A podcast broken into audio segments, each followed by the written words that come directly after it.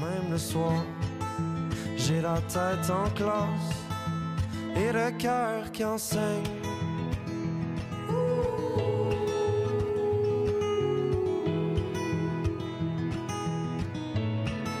J'ai le cœur qui enseigne.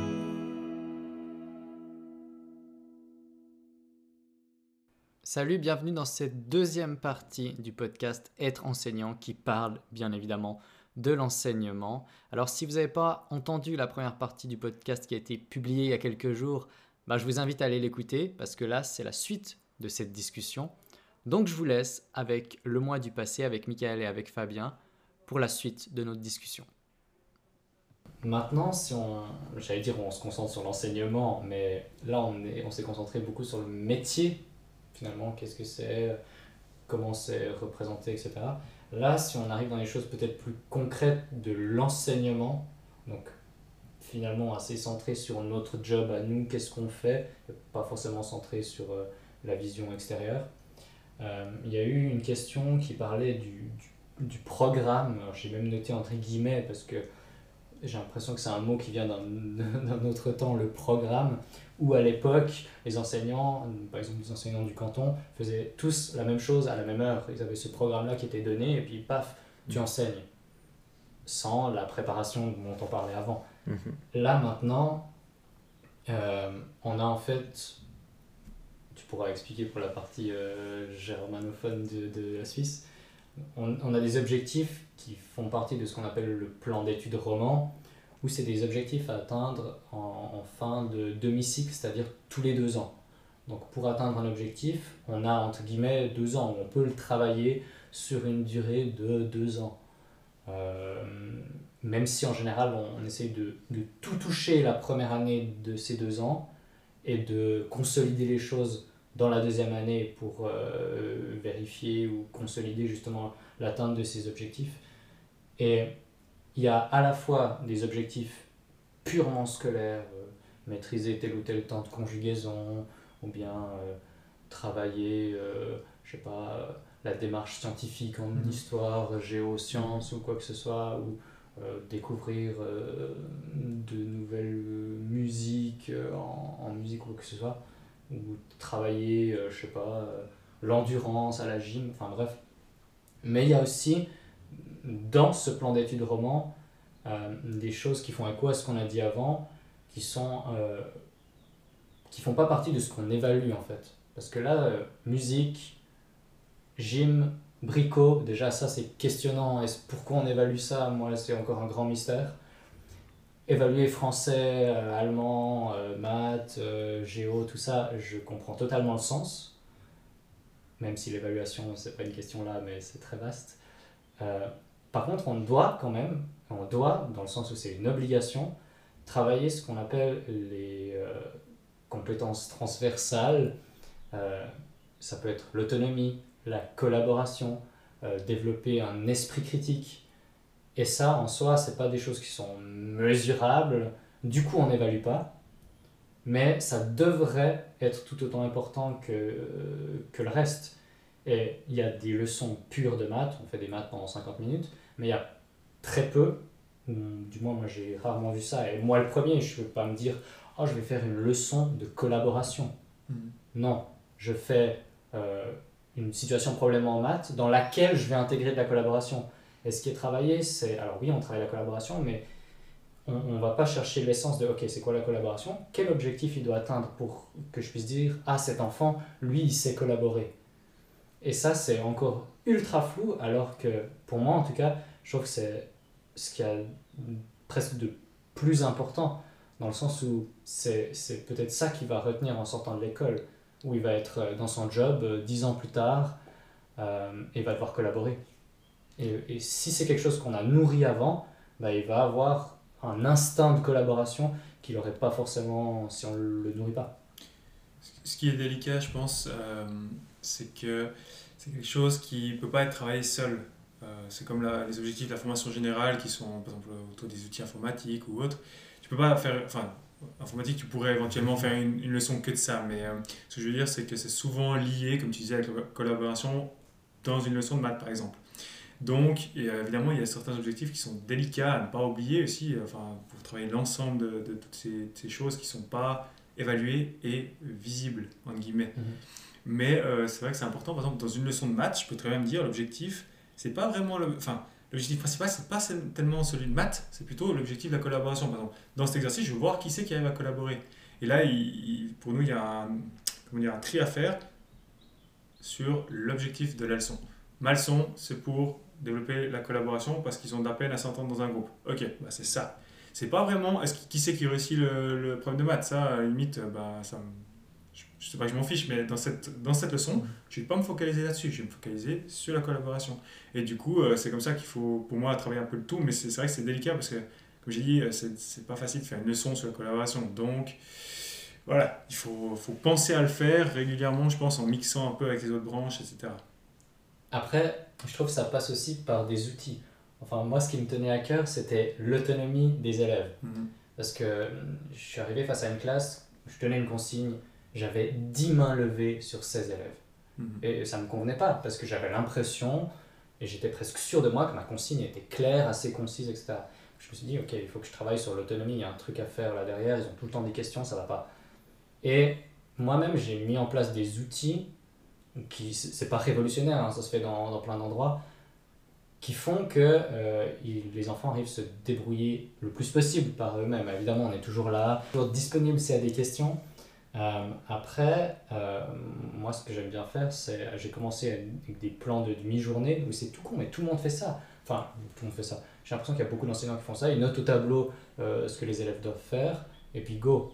Alors là, c'est pas révolutionnaire, mais plus on fait ça, moi, j'arrive à faire ou des semaines. Le lundi, je leur, je leur donne le job pour toute la semaine. Puis je leur dis, ok, il faut faire ça, ça, ça, ça, ça. Ils ont le plan sous les yeux, ils savent tout. Ok, ça je peux faire tout seul, ou je peux faire à deux, j'ai le choix. Ça, ok, ça je peux corriger tout seul, soit je dois rendre, ou soit on corrige ensemble. On corrige quand? Ah, on corrige jeudi à 10h. Donc, il faut peut-être que je commence à le faire avant jeudi 9h30, hmm. sinon je vais être un peu embêté. Et là, du coup, en faisant ça, en amenant un autre outil ou une autre manière de bosser, euh, on touche plein de choses. Là, bah, par exemple, là, je touche la capacité de planification. Hmm. S'il ne fait pas son job à temps, bah, il y aura un problème parce que la deadline, elle est là. Euh, et moi, en même temps, alors certes, ça m'amène beaucoup plus de boulot avant, mais pendant la semaine, j'ai moins ce rôle d'animateur que peut avoir l'enseignant à une durée beaucoup trop grande pour moi, et je suis ultra disponible. Hmm. Ça veut dire que, entre guillemets, c'est pas que j'ai rien à faire, j'ai pas à animer, j'ai moins de mise en commun, j'ai moins de, de corrections sur le moment. Mais je suis beaucoup plus disponible, il faut juste que je maîtrise euh, la matière de la semaine. quoi. Ouais, par rapport à cette disponibilité, pour moi je trouve que c'est un truc important parce qu'on a les objectifs, comme tu dis, qui sont dans les matières, et ça on peut les évaluer en faisant des tests et puis en mettant des notes, ou en tout cas dire il a ou moins pas très bien réussi. Pour, par contre, pour l'autre partie, toute cette partie d'autonomie, de, coordonner, de planifier et tout, tu peux l'évaluer de cette manière. Et ça, c'est vraiment ce qui me questionne beaucoup, c'est comment être le, plus, le moins subjectif dans cette évaluation-là. Parce qu'il y a beaucoup quand même de subjectivité dans, quand tu dis, bah, il est autonome, ouais, il est pas mm. mal. Puis lui, dès le départ, il était déjà autonome, donc tu dis, ouais, bah, il n'a pas fait beaucoup de progrès. Puis l'autre, il fait la, la moitié de, de, cet élève, mais en fait, tu dis qu'il est très autonome. C'est beaucoup plus subjectif.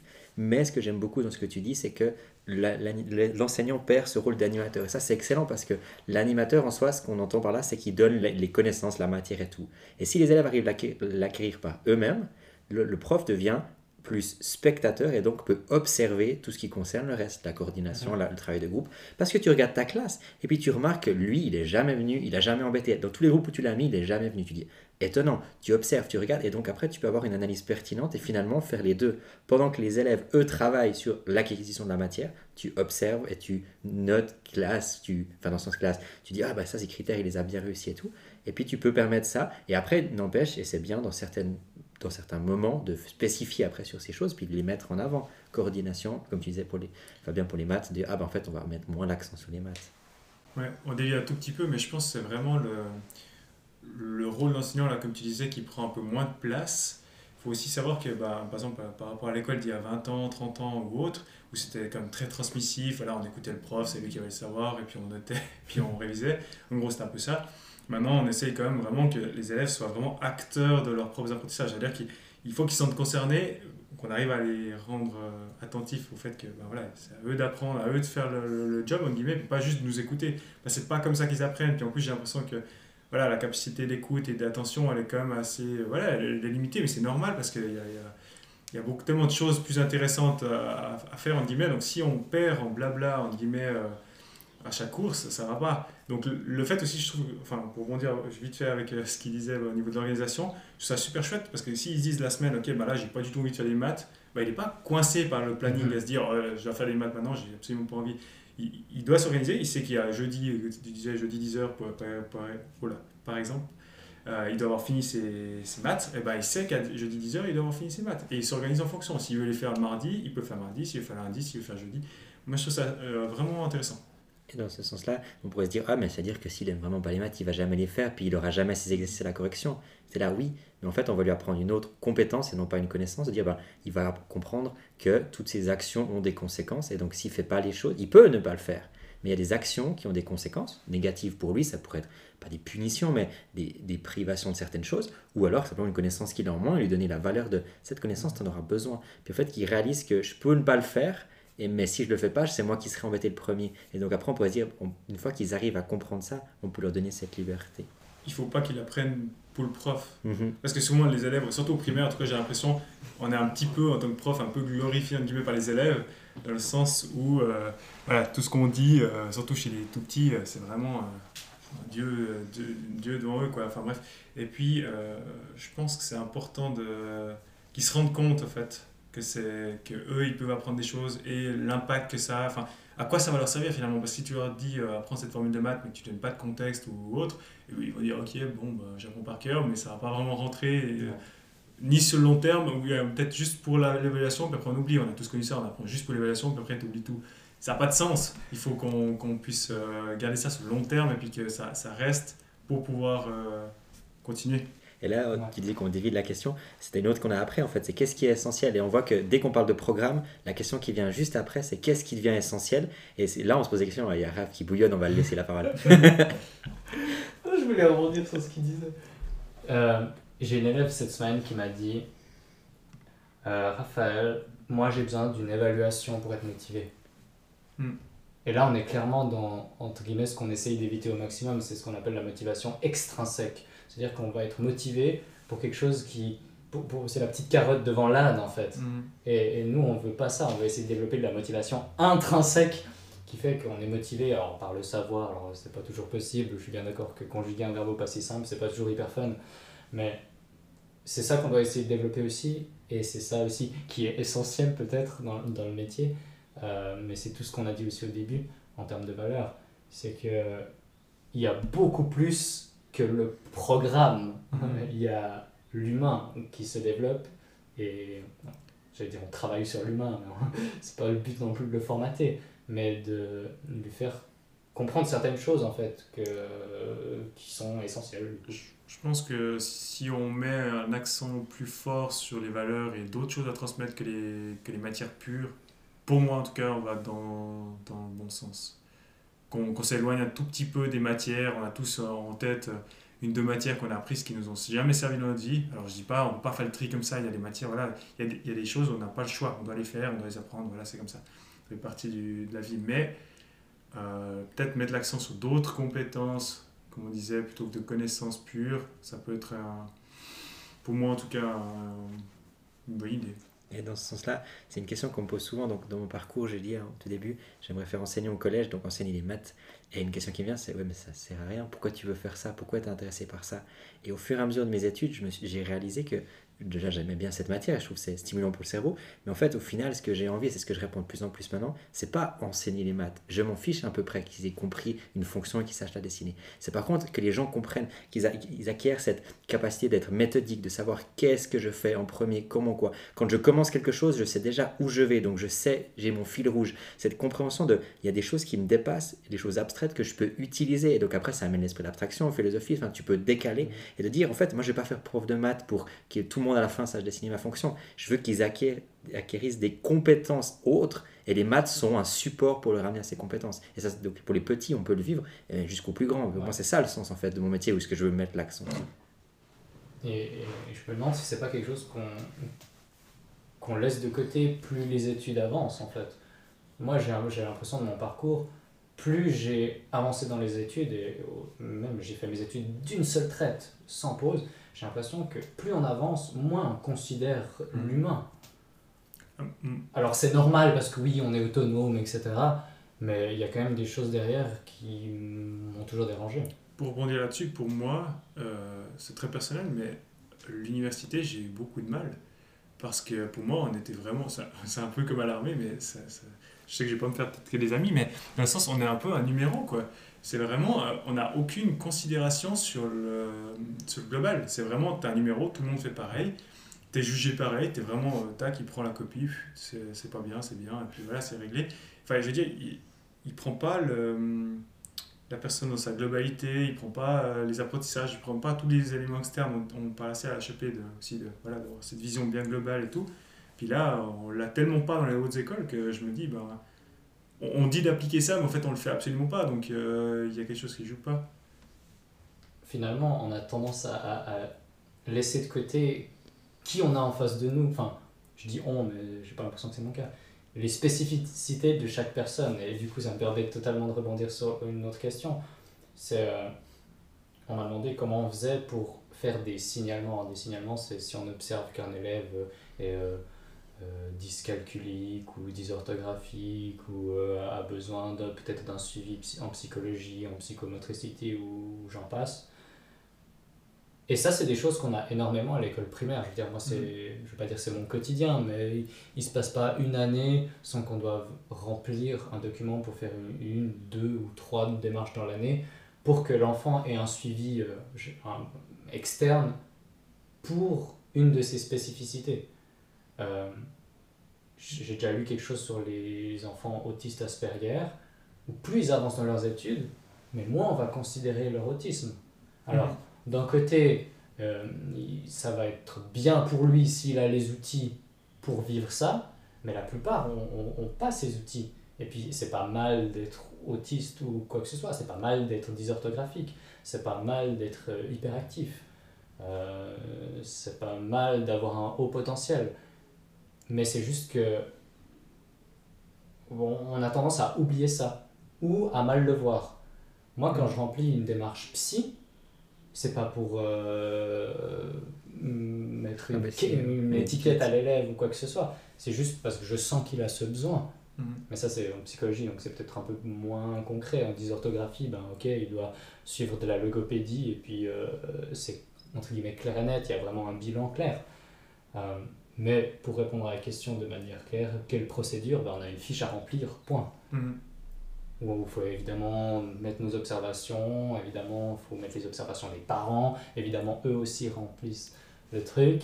euh, et après, là, ça doit être approuvé, c'est pas parce que j'ai rempli la fiche que c'est bon. Est-ce que tu en parles d'abord aux parents avant de le faire? Enfin, vous avez quand même cette discussion. Oui. Dans la procédure, dans l'idée, première chose, tu remarques quelque chose, puis après, tu parles aux parents, tu en discutes avec eux, puis cette procédure se lance après de ton côté avec les papiers ou bien? Ah oui, alors bien sûr, parce Mhm. que en fait, la plupart des procédures, c'est pas moi qui choisis, c'est les parents. Donc si les parents veulent pas signer, il n'y aura pas de suivi. Un suivi psy, si tu dis, je pense que cet élève, euh, ça serait bénéfique pour lui de, de pouvoir parler à quelqu'un, etc. Pour telle, telle, telle, telle raison. J'ai vu ça, ça, ça, ça, ça. Depuis le début d'année, il y a eu ça, ça, ça, ça, ça. Je pense que ça serait bien pour lui. Si les parents signent pas, ben ils signent pas. Mhm. Après, nous, en tant qu'enseignants, on doit faire avec. Alors, suivant comment, euh, si c'est un, déficit, trouble déficit de l'attention, donc l'élève, euh, il est euh, sans cesse, enfin, souvent attiré par autre chose, il a la peine à se concentrer, il peut pas se focaliser 5 minutes, c'est compliqué. Nous, s'il n'y a pas d'outils ou entre guillemets même de médication, si on pousse la chose jusqu'au bout, c'est, on, on doit faire avec en fait. Qui est que ça aille mieux, que ça soit travaillé ou pas. Euh, et ça, ça dépend tellement, de- bah, ça dépend que des parents en fait. Ou de l'enfant, si évidemment s'il n'est pas preneur, ça ne marchera pas. Mhm. Ouais, c'est clair, c'est c'est vite des aides qui sont nécessaires et qui sont importantes pour que l'élève puisse bien se développer. Après, j'avais quand même des. J'avoue que pendant la formation, en tout cas, on a eu pas mal de discussions là autour, autour de ces 10, parce que ça fait, ça fait quand même des étiquettes un peu auprès des Mhm. élèves. Et euh, comment ils le ressentaient, parce que j'avais eu par exemple dans mon premier stage un élève qui avait euh, pas mal d'aides. Et euh, ça se fait de moins en moins. hein, mais l'enseignant spécialisé prenait souvent l'élève à part. Ouais. Et comme il avait beaucoup de périodes hors de, la classe, entre guillemets, il était un peu euh, tout seul. Quoi. Il était un peu rejeté un peu par les autres parce qu'en même temps, bah, à chaque fois qu'il faisait des activités en classe, bah, il n'était pas là. Donc au bout d'un moment, Mhm. euh, ça n'aide pas, disons, à s'intégrer. Et je me suis questionné en me disant, bah, voilà, il y a eu ça, il y a eu après, est-ce que quel est le suivi qu'on a après au collège ou à l'université Parce qu'on on dit a des suivis, mais pour moi, en tout cas euh, de mon temps, et je ne suis pas spécialement âgé, mais il n'y a eu aucun euh, suivi particulier, euh, à part peut-être pour les, choses les plus connues, mais, mais il y a eu beaucoup de choses, il n'y avait aucune différence. Alors je sais que ça se fait au CO, parce que ma, copine travaille au CO et je sais qu'ils ont les suivis 10, etc. Mais dans, dans le concret, dans la réalité, je ne sais pas à quel point c'est c'est les aider au début, mais après, est-ce qu'il y a un suivi vraiment sur le long terme? S'ils font un apprentissage, ils ont un patron, je ne suis pas sûr que le patron prenne vraiment en considération le fait qu'il soit 10. En guillemets, euh, c'est la dure réalité de la vie. Alors, je ne dis pas que ça ne doit pas changer, je dis juste que je pense que c'est une bonne chose, mais il y a que des questionnements là autour et j'avoue que je suis un peu euh, encore perturbé. Je pense que j'ai besoin de voir le concret, euh, plus d'expérience pour, pour avoir un, avis plus juste et plus tranché là-dessus. Mais on a Ah. dévié un peu, mais. Après, tu disais pour le CO, il y a un suivi. Moi, je suis en train de vivre ça cette année où j'ai des 8 tâches que je vais, entre guillemets, donner au CO. Alors, oui, je peux dire que tel ou tel élève a cette étiquette qui est, voilà, comme, je sais pas, j'ai un élève, euh, prendre un élève qui est dysorthographique, je vais le dire au CO. Après, je sais plus rien. Mhm. Alors oui, j'imagine qu'au CO, ils font de leur mieux, etc. Évidemment, pour les élèves où il y a des choses vraiment plus lourdes, entre guillemets, il y a des, c'est, déjà prêt, où il y a un suivi. Mais euh, après, il n'y a plus grand-chose, j'ai l'impression. Après, c'est une question euh, toujours très délicate, mais il y a aussi le côté euh, équité qui venait très souvent avec les 10. Bon, là, on, dévie vraiment, mais au CO, il y avait plusieurs élèves qui ne comprenaient pas, même si on s'était expliqué, le fait qu'ils aient des, des sortes de compensation, de guillemets, sur les évaluations, les personnes 10, et les autres élèves, ils n'arrivent pas à comprendre parce que souvent, ils ont du coup des aides ou des. Ils ont moins d'exercices à faire, par exemple, comme ça, s'ils ont de la peine à être rapides, etc. Mais du coup, ils font plus facilement des bonnes notes, et ceux qui n'ont pas d'étiquette, en guillemets, bah, ils, sont, ils sentent un peu lésés. Et euh, je dis pas qu'il faut pas le mettre, hein, mais je, me questionne en me disant, euh, les autres, ils ont, je comprends un peu ce sentiment d'injustice parce qu'ils se disent, bah, moi j'ai pas d'étiquette, si j'avais une étiquette, finalement je réussirais mieux, j'aurais les meilleures notes, même si c'est spécifié sur les bulletins, etc., suivant ce que c'est. Euh, eux, ils voyaient pas ça, ils voyaient juste le résultat, la note, et ils se disent, ouais, j'ai fait une moins bonne note et mes parents, ils vont euh, pas apprécier la même chose. Du coup, euh, je trouve qu'il y y y a encore peut-être des ajustements à faire, ou je sais pas comment, mais j'ai pas la, solution, mais ouais, il y a encore des questionnements qui me restent là autour. Après, ben, on retombe sur un des points qu'on a parlé avant, je pense, dont on a parlé, c'est un peu cet apprentissage aux enfants de leur dire tu apprends pas la connaissance, en fait, tu t'en fiches que ton ami et ton pote ait une meilleure note. Le but, c'est qu'il ait la connaissance et que toi aussi. Si lui, il a peut-être besoin de plus de choses, ben, on va lui les donner. Nous, on voit à l'école, alors c'est un cadre spécial, un cadre privé, mais on a des enfants aussi qui ont différents types de comportements, on va dire. Et c'est un, il doit tout le temps bouger. Il fait les maths, il est assez bon, hyperactif, clairement, mais il a besoin de sa place pour bouger et tout. Alors, quand il fait ses maths, on le met dans une pièce, on a une chance, une pièce, et lui, il est là, puis il marche, et puis il bouge et tout. Et les autres posent pas de questions. C'est pas, ah, pourquoi lui, il peut bouger, pourquoi lui, il peut s'amuser sur sa chaise là Mais en fait, il travaille. Et ça, c'est un apprentissage. Alors, c'est un cas très spécial. Ils ont l'habitude d'avoir des enfants qui ont différents comportements. Et je pense qu'alors au CO, on peut pas toujours. Ils sont restreints. Mhm. à- tout le monde a la même chose, donc on doit accepter ça. Mais d'amener, et ça, pour moi, ça se travaille déjà depuis plus petit. C'est pas quand ils arrivent au CO, faut que vous compreniez ça, les gars. Non, il faut que ça soit justement dans l'éducation et qu'après, ils se disent, ben, ok, il a cette connaissance. D'accord, c'est bien qu'ils questionnent de temps en temps que tu puisses aussi justifier. C'est très bien. Mais qu'au fond d'eux, ils aient déjà cette compréhension de. Le but, c'est que moi, j'ai compris que lui aussi, et puis c'est Mhm. bon. Accepter la différence. Mhm. C'est ça. Si on leur apprend à accepter la différence, bah, bah, on, on a gagné, quoi. Enfin, je veux dire. euh, Et ça peut être aussi même dans l'aménagement de la classe. Euh, je sais pas, un élève qui bouge beaucoup, s'il se met sur- peut-être sur une balle, bah, il va pour, ça va pour, être lui, pour lui, ça va être hyper stimulant. Alors que pour moi, je pourrais absolument pas, pas bosser sur une Swiss ball, par exemple. Je, je serais incapable de faire ça. Donc, euh, Mais il y a une sorte de rupture, je trouve, euh, primaire CO. Parce que, Oui. dans, dans, par exemple, dans le, ce que tu proposes là, avoir une balle pour être. euh, faire une classe un peu flexible ou autre, je trouve ça super. Sauf que ça se fait qu'au primaire pour l'instant, Ouais. en tout cas. Et si ils sont habitués à faire ça au primaire, je trouve ça super chouette. Sauf que le jour où ils arrivent au CO, Mhm. ils font comment? Parce qu'ils n'ont pas été habitués à, à faire, et puis si ça ne suit pas après, ben, c'est ça un peu le problème que j'ai. Euh, je trouve les aides super, mais il, il faut qu'il y ait une continuité, sinon ça joue pas. Tu peux, tu peux pas lui dire, ok, ça, ça fonctionne, euh, ça t'aide, c'est super, on met ça en place, et puis du jour au lendemain, il n'y a, plus de- y a plus de suivi, et puis tu dois te conformer, et puis du coup, ça, ça- ça explose. Enfin, dans sa tête, ça ne ça, joue pas. Et c'est là que l'harmonisation de Armos de 1 à 11H, elle n'est pas cohérente. Enfin, le message est génial, mais il y a clairement une rupture entre 8 et 9H, hyper, hyper nette, dans la quantité de travail, dans les devoirs, dans comment c'est aménagé, etc. C'est plus une harmonisation des, des objectifs finalement. C'est- Mais clairement. C'est juste pour ça. Et puis même on voit entre chaque canton, c'est très différent. Concernant les devoirs, euh, sur certains cantons, ils sont obligés d'en faire, d'autres pas du tout. Surtout en Suisse, c'est un peu spécial parce que chaque canton quand même, a une certaine mainmise sur, le, sur la scolarité. Donc euh, donc il y a finalement une continuité qui est assez euh, légère. C'est vraiment objectif, ça c'est bien pour ceux qui passent en canton. Ben voilà, les objectifs sont quand même un peu unifiés, je trouve ça chouette. Par contre, il y a encore du boulot sur d'autres d'autres choses. C'est ça. Ouais. En tout cas, l'école primaire, j'ai quand même l'impression qu'il y a une forme de continuité. Mhm. Genre, Plus que. Il y, y a quand même une rupture CO, je trouve. Oui, Ça- clairement. c'est voilà ils sont regroupés c'est c'est différent Mais c'est en train de bouger, c'est des informations Mhm. en général que nous, enseignants, on peut remonter et puis euh, on espère que ça bouge. Euh, on m'a aussi demandé euh, comment euh, gérer euh, enfin, la gestion des élèves allophones et primo-arrivants. Donc c'est les élèves qui qui parlent la langue, donc qui parlent pas français, euh, soit parce bah, ça c'est allophone, ils parlent pas français. Primo-arrivants, ça voudrait dire qu'ils viennent d'arriver en Suisse. Euh, alors, moi, je peux parler d'une expérience où j'ai eu une fille qui, qui vient d'Afghanistan et qui est arrivée chez nous en cet âge, donc elle avait 11 ans, les autres avaient 11 ans aussi, elle parlait évidemment pas un mot de français. Euh, et en fait, c'est hyper dur. pour moi, en tant qu'enseignant, je me- je m'en plains jamais, parce que je me dis que pour elle, ça doit être à peu près 10 000 fois plus dur.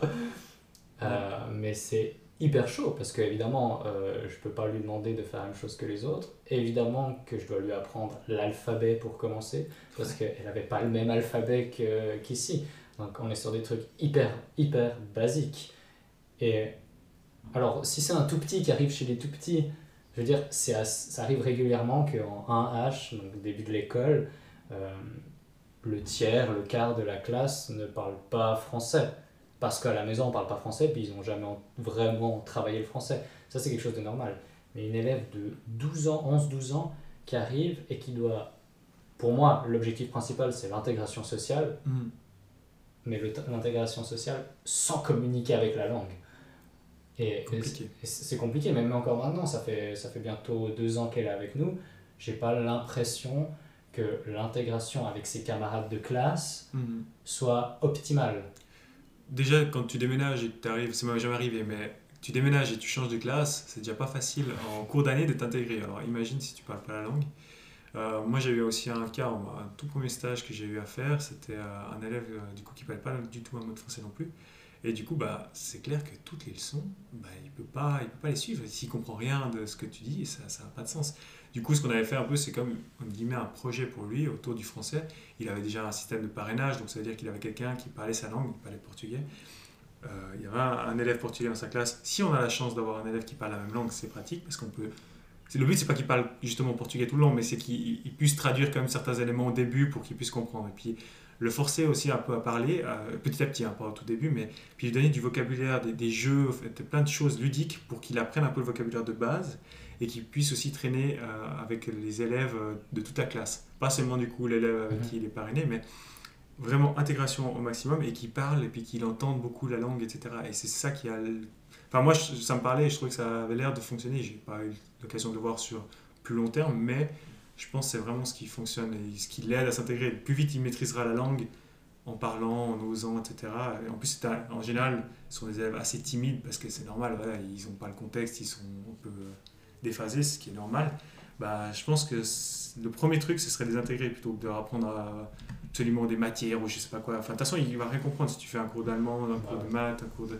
Donc, euh, donne-lui des objectifs euh, qu'il peut gérer un, peu, un petit peu tout seul, parce que aussi une question que je trouve importante de soulever, c'est juste comment est-ce que tu le gères? Parce que tu as toute ta classe, donc tu as 25, 27, 29 élèves, je sais pas combien, à gérer pour certaines tâches, et en plus, tu dois du coup gérer un petit peu à double programme pour elle ou il. euh, pour la personne qui arrive, quoi, pour euh, qu'elle puisse euh, progresser elle.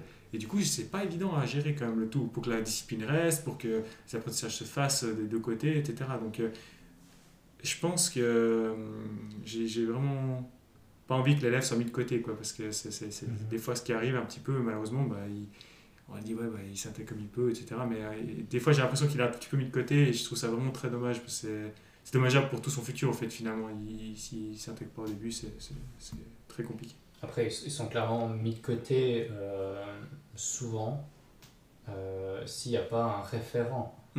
Là, tu parlais qu'il y avait un, un parrain. Là, tu es quasiment sûr que l'intégration, elle va être bonne.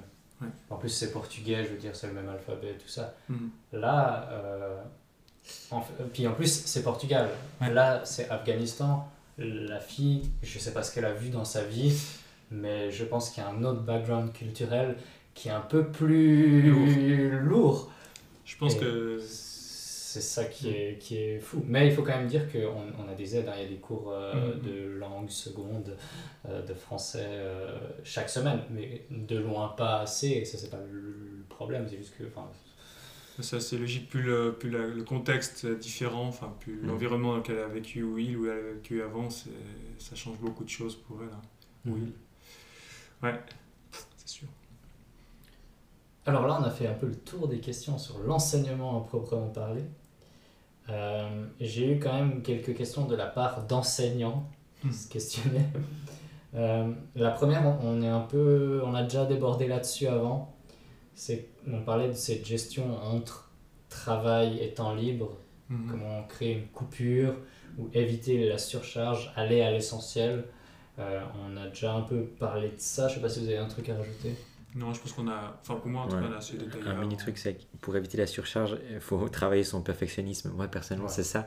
Tu veux trop bien. Des fois, on veut trop bien faire. Et Ouais. il y a d'une part l'organisation, la manière, mais des fois, on veut juste trop bien faire les petites feuilles, les petits détails, ce genre de choses. Et pour moi, c'est un truc important. Au-delà de s'organiser, savoir anticiper, machin, machin, c'est aussi savoir des fois dire stop, c'est bon, les enfants, j'ai fait assez pour eux. Enfin, c'est correct de dire ça. On, on nous apprend beaucoup euh, la réflexivité, enfin, le fait de se remettre en question, de, Mhm. de questionner son enseignement, etc.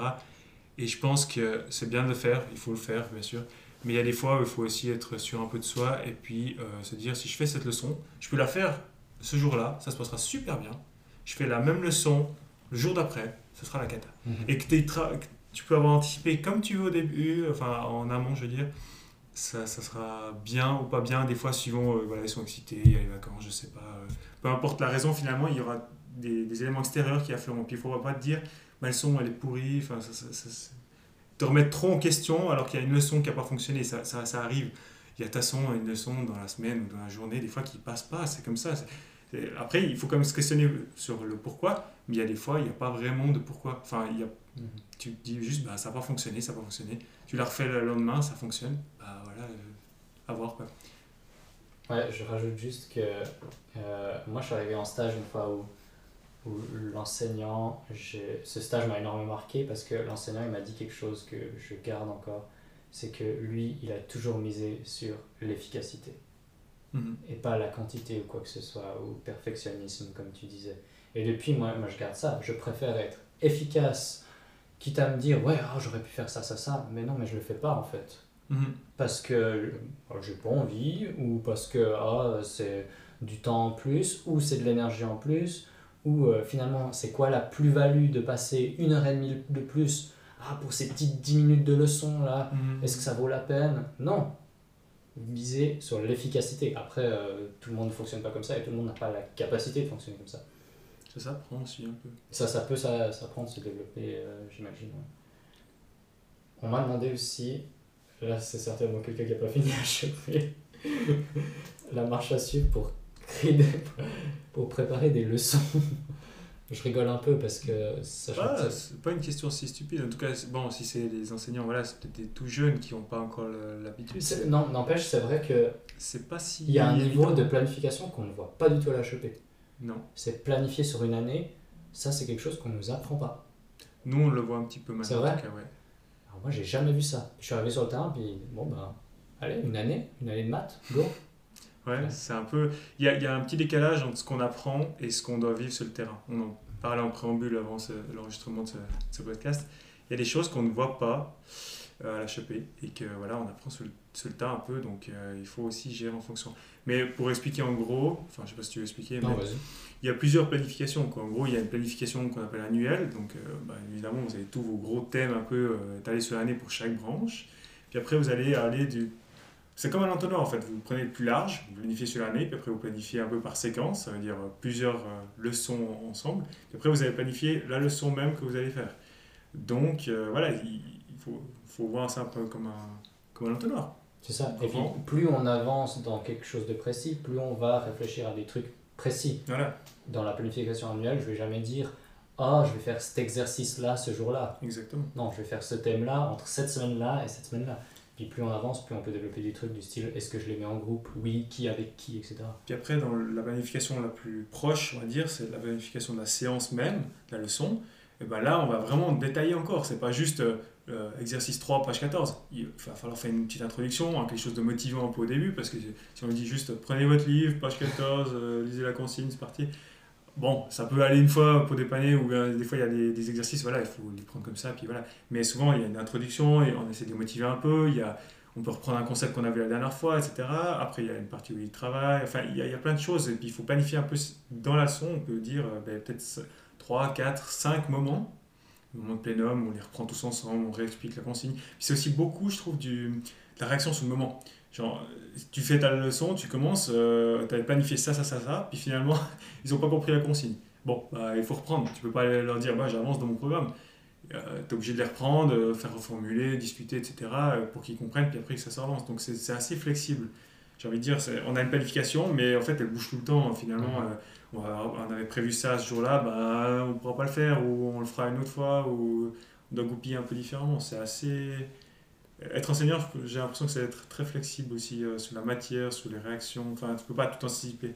Et Donc, c'est être, euh, c'est être malin et planifier ses temps de battement. Moi, j'ai fait, ben, comme je dis, cette année, je suis entré sans formation, puis j'ai commencé ma planification. Et j'ai eu des moments où j'étais là, ben, en fait, là, il y aura deux semaines, parce que c'était un. Je croyais qu'on n'allait pas avoir de cours, parce que c'était un projet spécial sur deux semaines, vu qu'il y a des Mhm. fois des projets dans l'école. Donc, j'ai rien mis. Après, on m'a dit, non, non, mais c'est une semaine normale, c'est juste pour les bricolages ou autre chose. Ok. Puis en fait, ça, ça m'a donné ces deux semaines de battement. Et c'est tellement important. Moi, je, ben, moi, je viens sans, ma, sans formation théorique, mais planifier avec les temps de battement en disant, bah, il y a un thème, il y a un thème. Et là, d'un coup, on peut laisser deux semaines, parce que de toute façon, c'est certain, ça va se décaler. Mhm. Et si euh, tout d'un coup ça s'est pas décalé, bah trop bien, tu as deux semaines pour travailler la coordination, machin, machin, la planification. Enfin, tu peux d'un coup travailler autre chose ou même un projet sur une semaine où tu n'es pas en train d'empiéter sur d'autres choses. Donc je pense vraiment important dans ces planifications en entonnoir, sans oublier au tout début, c'est temps vraiment dire ok, là je peux laisser un peu de battement. Je te, rejoins complètement pour euh, les, les premières grosses planifs que j'ai pu faire, enfin sur euh, une séquence on va dire déjà, donc euh, pas sur toute l'année mais sur un, bloc, de prévoir. Heureusement j'avais réussi à prévoir le, enfin un peu par, je me suis dit j'ai tant de semaines, bon bah voilà j'ai planifié chaque leçon globalement, et puis je me suis donné une leçon pour l'évaluation, puis une leçon aussi avant un peu quelques, quelques leçons en avant pour la remédiation, enfin en gros une petite évaluation intermédiaire, en gros hein, c'est pas une évaluation mais voir où en sont les élèves et qu'est-ce qu'il faut encore qu'on retravaille un peu pour qu'ils réussissent bien l'évaluation. Et le fait d'avoir euh, laissé quelques plages vides, entre guillemets, une un peu aux trois quarts et puis une à la fin pour l'évaluation, etc., bah, ça m'a un peu sauvé la mise parce que si j'avais planifié sur tout le long, bah, après euh, je me retrouve coincé à, à devoir euh, dire ah bah il faut que je fasse l'évaluation, etc., etc. Donc c'est beaucoup d'anticipation, mais finalement, ouais, faut, comme on disait avant, il faut être aussi flexible et puis adapté. Et ça, je, je reviens vraiment aussi là-dessus. Moi, je me suis fait, sans théorie, encore une fois, euh, je pense que c'est vraiment important planifier les temps, mais aussi planifier les temps d'évaluation, de rediscussion, de consolidation. Parce que des fois, on a tendance, moi le premier, sans, sans aucun background, je fais ma, ma leçon, déjà j'oublie de temps en temps de mettre la- la- l'évaluation, donc je la comptais dedans. Enfin voilà, en plus c'est spécial chez nous, on n'évalue pas tout, bref. Puis en fait, après tu dis, ben, l'évaluation, fini. Puis en fait, dans ton évaluation, tu remarques que ton élève, il n'a pas compris la moitié. Donc si tu dis ici dans ta planification, tu avais anticipé d'une semaine l'évaluation, donc c'est clair, ça change les temps d'apprentissage, mais du coup, tu as une semaine après pour au moins. Enfin, le but, c'est pas que ton élève. Enfin, le but, c'est que l'élève ait compris quand même. Donc, après l'évaluation, une petite semaine pour compléter, tac, tac, tac. Puis après, tu pars sur autre chose et de le planifier. C'est surtout. Pour rester dans ce thème, penser à ces temps-là. Je rebondis avec un apport théorique du coup sur l'évaluation. on, on dit évaluation depuis le début du podcast, mais là on dit beaucoup évaluation pour une évaluation euh, sommative, Mhm. c'est-à-dire une évaluation, on va mettre une note. Mais il y a plein d'autres évaluations qu'on fait. Là, tu parlais de faire une, entre guillemets, une évaluation un peu avant, donc on peut parler d'évaluation formative. L'évaluation formative, ça va pas être forcément tenez un test, remplissez-le. Ça peut être un exercice. Voilà, je choisis l'exercice 10. Pour moi, c'est mon évaluation formative. On le ramasse. Les élèves en ont aucune idée que c'était une évaluation Mhm. formative. Puis ils n'ont pas la pression aussi, donc euh, ça. on voit vraiment ce qu'ils ont compris ou pas, guillemets. Parce que si c'est un exercice comme un autre, finalement, ils vont le faire. Nous, on va juste avoir un œil précis derrière euh, pour voir un peu où, où ça coince, quoi. Mhm. Donc euh, effectivement, puis de toute façon on fait des évaluations un petit peu en guillemets tout le temps, on a l'œil, on regarde, quand on lance dans un exercice, on va pas s'asseoir au bureau euh, comme on... Non mais on- c'est vrai, on voit des fois, euh, genre on donne l'exercice, puis ça c'est au bureau, puis il attend qu'il ait fini, puis il corrige, puis après vous vous occupez. Non, c'est pas ça. Souvent quand on lance un exercice, on passe dans les rangs, on va regarder, on va répondre à des questions, on va, on va essayer juste d'observer où est-ce que ça coince, est-ce que ça coince chez plusieurs personnes ou juste dans ce groupe, ok je me focalise sur ce groupe et puis les autres ils se débrouillent un petit peu, ou bien voilà, il faut tout le temps être actif pour moi pour être, euh, pour être un peu juste, euh, puis pour les aider au plus, être le plus efficace possible aussi pour les aider. Ensuite, on m'a demandé comment se passait ou s'organisait la collaboration de duo pédagogique, c'est-à-dire deux enseignants qui sont responsables d'une classe. Bon, je ne sais pas si vous avez des apports ou si je parle de mes maigres expériences. Trois années moi, d'expérience. moi j'ai de l'expérience, on fonctionne que comme ça chez moi. Ça fait une année que je fonctionne à C'est deux, dans une classe particulière, on a un tout petit peu moins d'élèves, c'est une école privée, mais on fonctionne tout à deux, avec l'apport du plus que c'est duo bilingue. Une qui est Et, seulement et en plus, tu es tout le temps en co-enseignement. tout le temps, on fonctionne que à Ouais. deux, et des fois on avait un troisième qui est un assistant qui est juste là, par exemple, on a fait des, pendant des semaines, il devait apprendre l'échec, le jeu de l'échec, donc il y en a un qui s'occupait d'un élève à la fois, tous les jours, pour leur apprendre l'échec, enfin, on a, enfin l'échec, le jeu d'échec, et donc, et de l'échec quand il perdait contre lui, voilà. et donc il y a ça aussi, donc moi par rapport au fonctionnement à deux, on fonctionne vraiment dans les deux. Après, là, je me demande si la question n'était pas portée sur euh, tout ce qui est communication entre nous.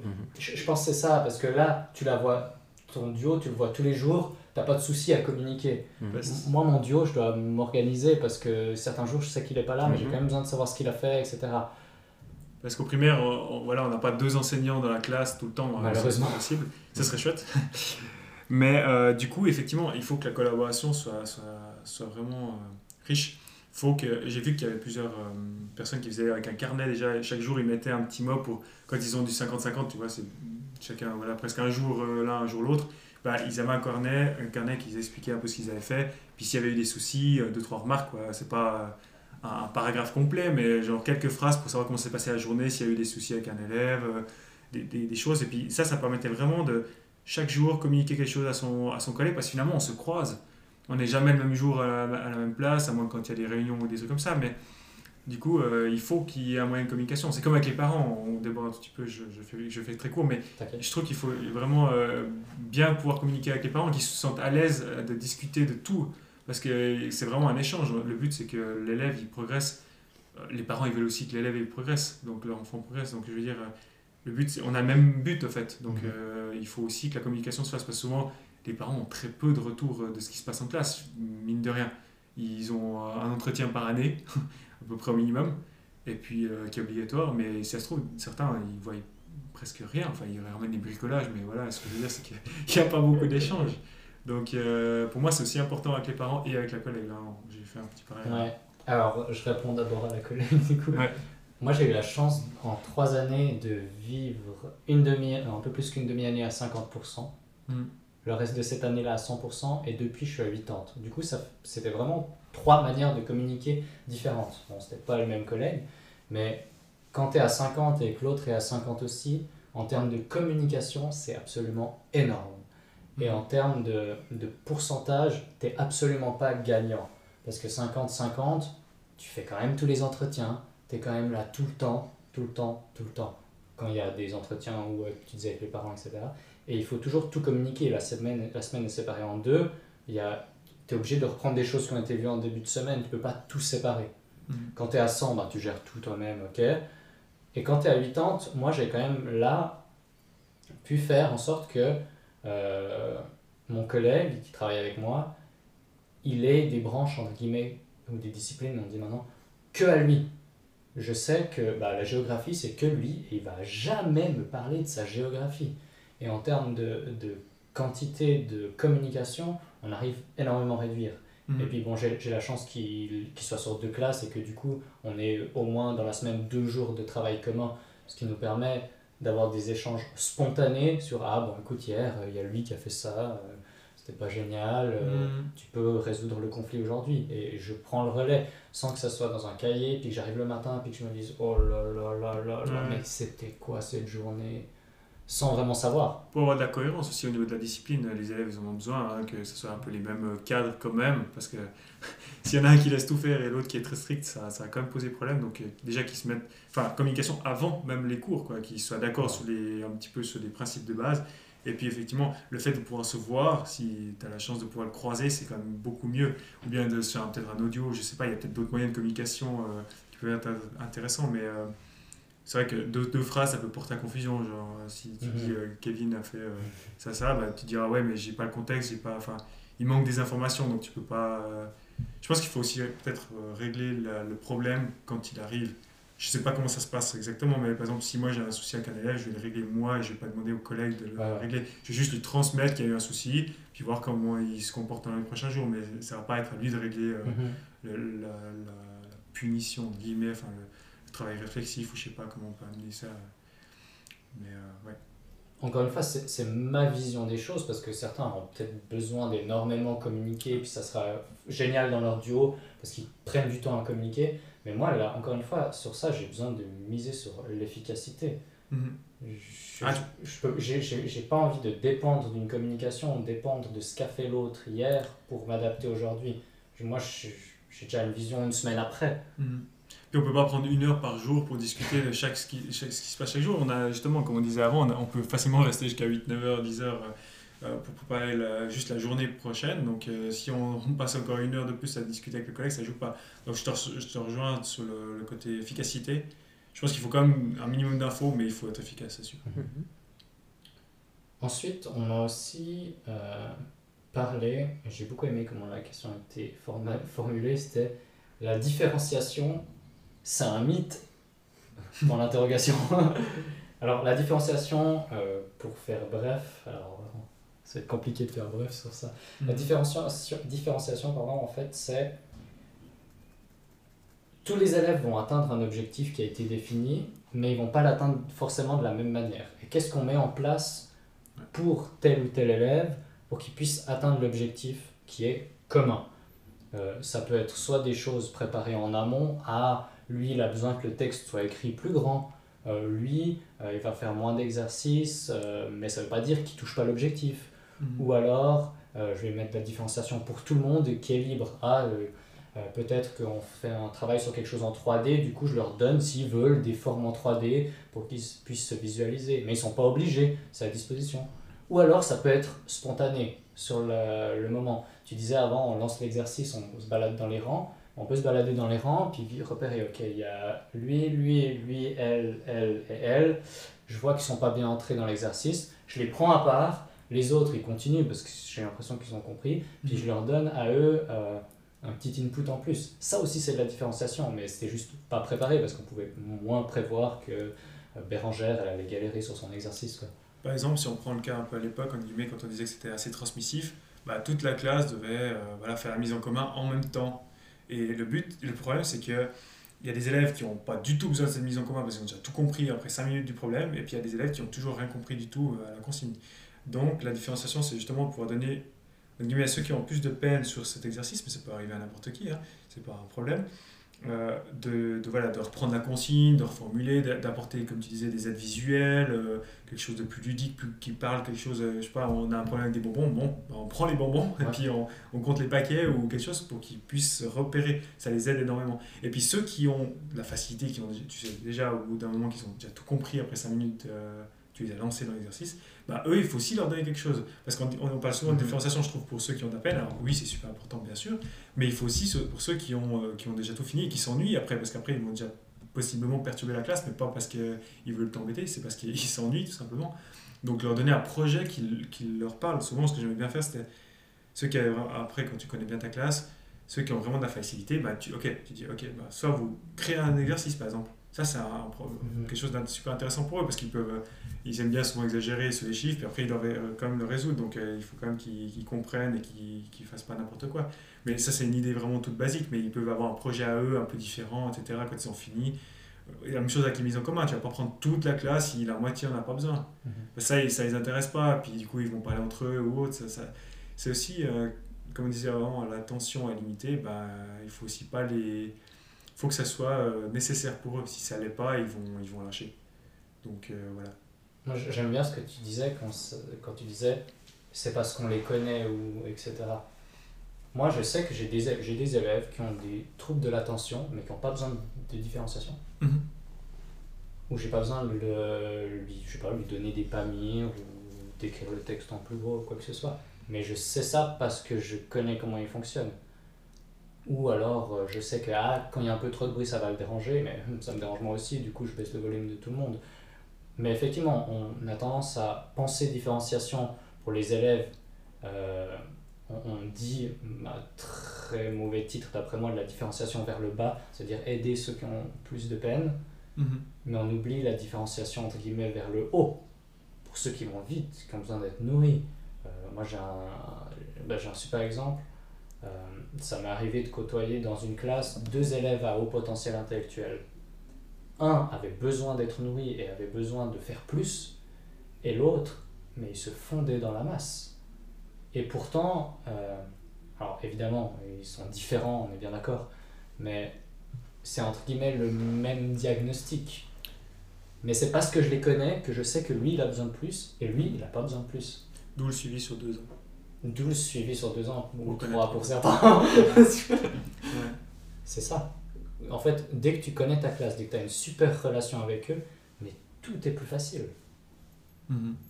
Non, c'est sûr. On arrive euh, gentiment à la fin. Et quelle fin On m'a demandé de donner des conseils aux jeunes enseignants. Alors, sachant que je me considère encore moi comme un jeune enseignant, On est les trois encore, je pense. Ah ouais. Bien jeunes enseignants. euh, je- je- j'ose espérer que je suis encore un jeune enseignant. Quels conseils on peut donner, même si on a déjà évoqué des trucs. hein. Moi, je pense qu'on a déjà donné, euh, en fait, au travers de tout le podcast, euh, pas mal de clés euh, pour l'enseignement, je pense. Pas mal de petites choses qu'on pourrait, euh, qu'on peut prendre ou qu'on peut retenir. Chacun aura des, façon, une, euh, dire, une sensibilité différente à ce qu'on a, ce qu'on a évoqué. Donc, euh, certains vont prendre des éléments que d'autres vont pas prendre, etc. Je pense qu'il y a pas mal de clés. J'aurais pas forcément de, de conseils précis. Moi, j'aime bien le. Si je devais juste retenir deux choses, pour l'instant, j'aime bien mettre en place, c'est planification. Parce que pour moi, c'est important de savoir où on va et puis d'être au clair. Parce que si t'es pas au clair, ça joue pas. Et puis la différenciation qu'on vient de parler, je trouve que c'est assez important. Que ça, ça gère aussi pas mal le climat de classe et, euh, comme on disait, la discipline, etc. C'est c'est pas les deux seules choses qu'il faut faire attention, mais c'est peut-être deux choses que je retiendrai. Ouais, il y a deux, trois petites choses aussi que j'ai, auxquelles j'ai pensé, dont on a parlé. Mais première chose, je trouve que c'est important, spécialement dans le métier d'enseignant, faire les choses comme elles nous motivent aussi. Parce que quand on Mhm. est motivé, ça motive les enfants. Puis on le voit dans la, on dit la- le programme, on a des choses à, à faire, mais si on présente la chose d'une autre manière, dont on est motivé, ça va tellement bien. Et pas loin de ça, il y a oser essayer. Parce qu'au final, si on a préparé un cours et ça a, pas, ça a floppé, quoi, c'est 45 minutes. Puis voilà, les enfants, ils vont jamais s'en souvenir, ça va pas marquer leur vie. Mhm. Et puis tu, grandis, puis des fois, moi, le premier, je mets la pression, je me dis, il faut que ce soit parfait et tout. Non, essaye, t'essayes un autre type de truc, puis ben, des fois on voit, ça marchera pas parce que les enfants ou la période n'est pas la bonne, et donc on restera. Puis d'autres fois, tu remarques que c'était pas une bonne idée. Et ça, je pense vraiment, des fois, on a tendance à dire, non, ça doit être parfait, il faut que je fasse comme j'ai appris parce que c'est ce qui est mieux, mais bien, on essaye. Puis pas loin de là non plus, c'est aussi oser partager les idées avec les temps, en fait, avec les profs, des fois dans les couloirs, qui sont tellement importants. Moi, j'ai vu avec ma pote, je voulais faire un bricolage, j'étais bloqué dans mes idées. Tu partages et au final, tu commences à partir dans des idées, tu vois la situation différemment, tu as un autre avis, une autre manière de voir concrète sur la manière de faire ou la manière de penser aux choses. Et cette idée de partage, en tout cas, pas négliger les temps de discussion autour du café, de parler de l'école, même si on en reparle, mais pour juste repenser les idées autrement et pas juste ressasser les problèmes, en fait, mais justement réfléchir des solutions. Nous, nous, le moment où on se met enfin, je trouve on apprend le plus, c'est vraiment quand tu es en stage et que tu as vraiment un, un formateur de terrain, enfin un enseignant qui te regarde toute la leçon, qui prend des notes. Alors c'est un peu stressant au début, en guillemets, mais après tu en oublies presque la, personne si tu es à l'aise et puis tu... Le fait de discuter après avec l'enseignant qui a un regard extérieur, déjà lui il apprend des choses sur sa classe, ça veut bien dire que quand tu es devant et que tu gères ta classe, ta classe pardon, euh, non-stop, il y a plein de choses que tu vois pas. Et eux, quand ils sont de- derrière, euh, en guillemets, au fond de la classe et qu'ils t'observent, ils me disent, à chaque, à chaque stage, ils disent, mais je vois des choses nouvelles que j'avais pas remarquées. Genre un élève qui est dissipé, ou je sais pas, n'importe quoi, ou quelqu'un qui a un problème dans telle ou telle matière. Parce que, évidemment, quand tu as 25 élèves ou 30 élèves, enfin, proche de 30 élèves, euh, tu n'arrives pas à tout voir. Et en plus, si tu tout seul. Donc là, je trouve d'avoir, je te rejoins dans le sens des, échanges, même si c'est plus possible une fois que tu es engagé, voilà, tu n'as pas deux personnes dans- en même temps dans la classe en général. Euh, le fait de pouvoir échanger avec des collègues, même des méthodes, des choses qui marchent super bien avec les élèves, je trouve que mettre en commun c'est super parce que si tu peux réutiliser ça dans ta classe, ben, c'est que du bonus. Il ne faut pas qu'on soit un peu à dire c'est mes idées, je les garde pour moi, c'est trop bien, ma classe elle fonctionne bien, les autres pas terribles. Le but c'est justement que si les autres peuvent réutiliser ça et puis ça fonctionne super bien dans leur classe, moi je trouve ça, je trouve trop bien. Donc partager euh, tout ça, bah, d'ailleurs il y a des choses qui se font sur internet, des, gens, des enseignants qui partagent leurs leur, leurs travaux et, et, tout, donc moi je trouve ça, je trouve ça chouette.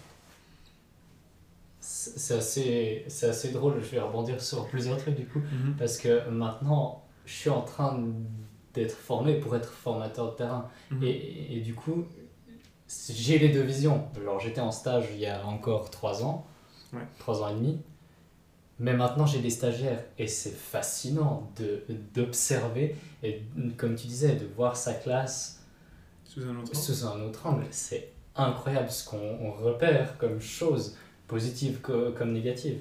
Et c'est hyper enrichissant ce partage avec, alors en l'occurrence, moi c'est avec des, des enseignants qui sont en train d'être formés. Bon, je les considère plus comme des collègues que comme des apprenants, enfin bref. Mhm. Ça c'est une vision personnelle. Euh, et je voulais rebondir sur un autre truc, mais je sais plus quoi.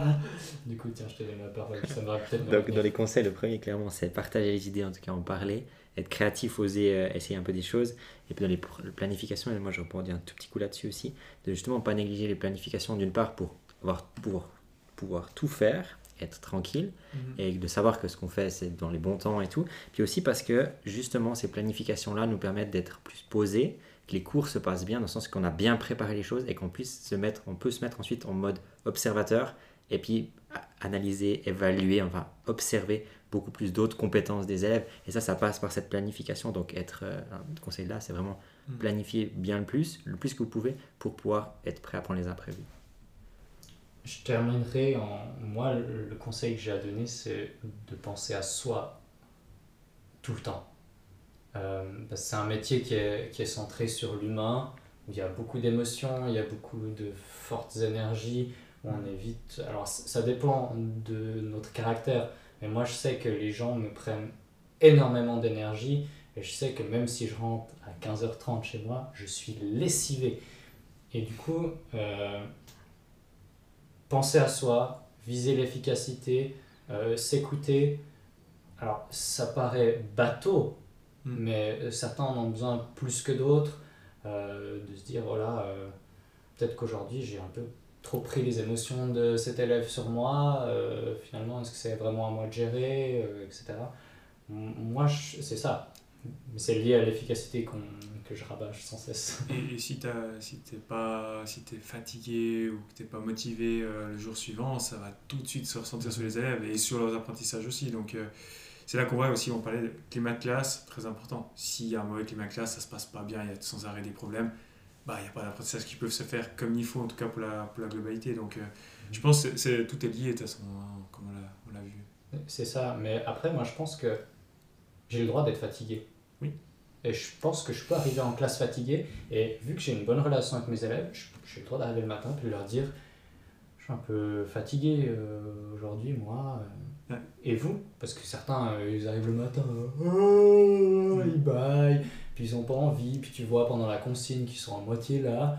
Mais moi aussi j'ai le droit d'avoir mes émotions et ça. Puis quand tout le monde accepte ça, bah ça marche beaucoup mieux. Alors évidemment, je vais pas être à mort puis leur dire ouais, faites l'exercice, machin. Et quand tu dis fatigue, euh, on, peut voir en guillemets un petit point positif à ce, à ce Covid, c'est le fait que les parents se sont rendus compte quand il y a eu le confinement de ce que c'est, en guillemets, enfin pas pour tous, hein, certains ça s'est souvent très très bien passé, mais le fait d'avoir leur enfant à la maison qui doit faire les, certaines leçons, etc., de l'avoir toute la journée, et c'est dire juste une chose, c'est leur enfant, donc euh, nous, c'est pas nos enfants du coup, euh, et qu'il faut. Enfin, comment ça se passe sur une journée Ils sont souvent bah, épuisés le soir parce qu'ils ont déjà leur boulot, en plus ils doivent gérer l'enfant, enfin c'est compliqué. Bah, nous, on en a 25 qui ont 25 euh, familles différentes, des environnements différents, etc. Je sais pas pour une excuse, mais c'est juste pour dire se rendre compte de ce que c'est aussi. C'est pas si simple, c'est pas juste t'es devant et t'écoutes et puis il n'y a rien qui se passe. Euh, il y a plein de fois où il faut, voilà, il y, a plein de choses à mettre en place, mais je pense que, ouais, pas, pas si simple que ça. Et je pensais bien qu'ils aient pu se rendre compte, certains en tout cas, peut-être la difficulté de gérer 25 personnes différentes, issues de milieux différents, etc. Mhm. N'en déplaise à la plupart des gens, c'est le plus beau métier du monde. Oui. Moi, on est quand même très content de, Ah, de ce qu'on fait. C'est parfait. Bon, du coup, euh, je vous remercie, vous, d'avoir écouté ce podcast. Si vous êtes là jusqu'à la fin, courageux. Je pense qu'on est quand même à une heure et demie là environ. Euh, et je vous remercie, vous deux, de vous être joints à moi euh, en cette soirée de début de vacances. Avec plaisir. Et du coup, on se retrouve certainement très très bientôt pour un autre contenu. Ciao Ciao. Ciao.